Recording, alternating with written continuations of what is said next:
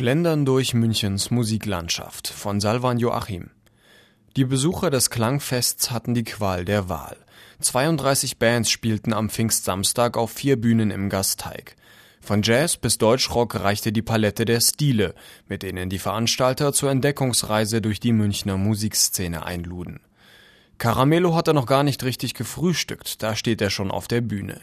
Mit einem lauten München, are you ready? eröffnet der Sänger der Münchner Kultband Le Babakul nachmittags um 15 Uhr den Konzertreigen auf der Open-Air-Bühne. Seit fast 20 Jahren machen Le Babakul Live-Musik, die jeden Tanzmuffel zum Hüpfen bringt. Da wird gerockt und gefunkt, da trifft Salsa auf Hip-Hop, die Bläserhymne auf das verzerrte Metallriff. Übertrieben ist es also keineswegs, als der eher marktschreierische Moderator Andi Wenzel den Höhepunkt gleich zu Beginn ausrief. Der Auftakt des Klangfestes hätte nicht markanter sein können. Le Babakul hauen auf den Putz und demonstrieren mit einem Paukenschlag, dass Münchens Musikszene wach und lebendig ist. Nach nur 30 Minuten ist das Konzert schon wieder vorbei. Der Zeitplan ist eng. In nur wenigen Minuten folgt die nächste Band. Das Besondere am Klangfest ist aber nicht nur die Vielzahl an Live-Konzerten. Neben dem Musikerleben bekommt der Zuschauer einen Einblick in das Musikerleben. Was sonst hinter verschlossenen Türen geschieht, ist hier Teil des Spektakels. Der Soundcheck zum Beispiel oder die Schlepperei von schweren Bassverstärkern und Kabelkisten. Noch näher kommt man den Musikern auf der weißen Couch im Foyer des Gasteig. Nach jedem Konzert stellen sich die Künstler den Fragen von Musikjournalisten und Publikum. So unterstreicht Caramelo auch im Gespräch mit Uli Habersetzer, BR, München hat eine gute Musikszene. Dennoch sei es schwer, neue Leute für Live-Musik zu begeistern.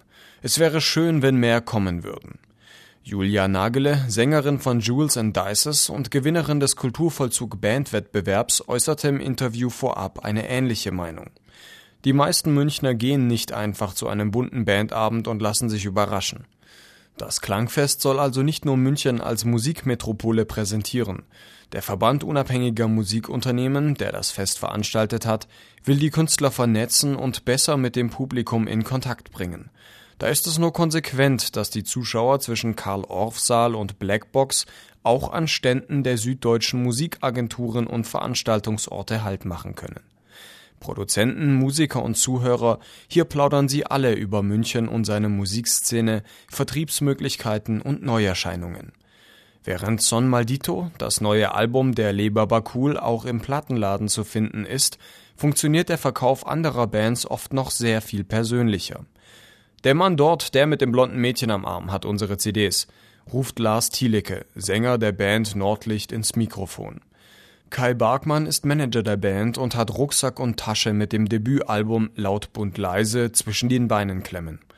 Trotz der vielen Gäste und langen Schlangen vor den Konzertsälen. Es sind diese intimen Momente zwischen Künstler, Produzent und Zuhörer, die dem Klangfest einen eigenen Charme verleihen. Bleibt die Wehmut, sich nicht vierteilen zu können.